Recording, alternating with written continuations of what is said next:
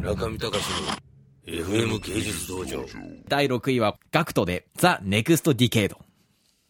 これはですね、あの、まさにタイトルにある通り、仮面ライダーディケードっていう番組があったんですね。ディケードって10年期、10年間って意味ですね。だから、この番組っていうのは、その平成仮面ライダーシリーズ10周年の記念番組なんですよ。だから2000年の仮面ライダークウガから始まって、ちょうど10作品目。で、だからディケードなんですよ。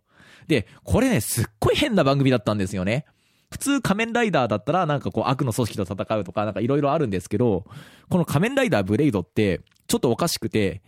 記憶喪失の主人公が、なんかそれを取り戻すために、過去の仮面ライダーの番組の世界を旅していくっていう、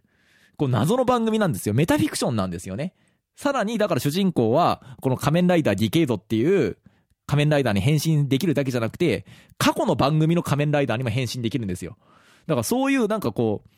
おもちゃ会社的には多分在庫一掃セールみたいなことがやりたかったんだと思うんですけど、そのことをすごくこう、あの、作品としてもね、面白い設定とかに消化することに成功した番組が、この仮面ライダーディケイドっていう番組で、非常にこう、あの、現代をね、象徴するような、ある意味こう、作品だと思うんですよね。これに関しては本当に僕も、めちゃめちゃいっぱいこう、評論も書いたし、この平成仮面ライダー10周年ですごく盛り上がってる時に、この10年間分の、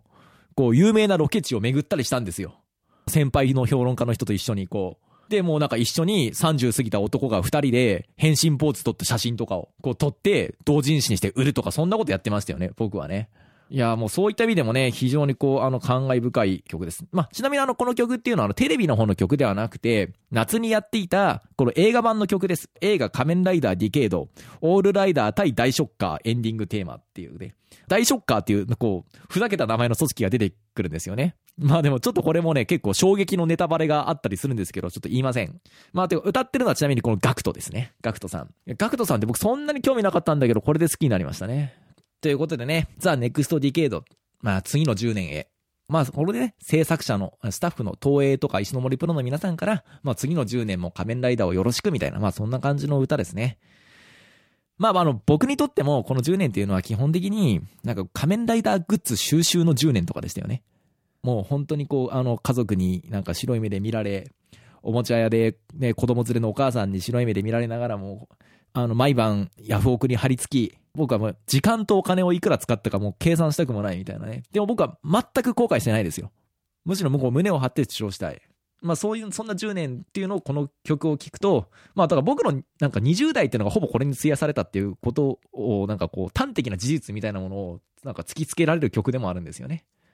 まあということで、えー、っと、6位をお届けしました。中見隆の FM 芸術道場。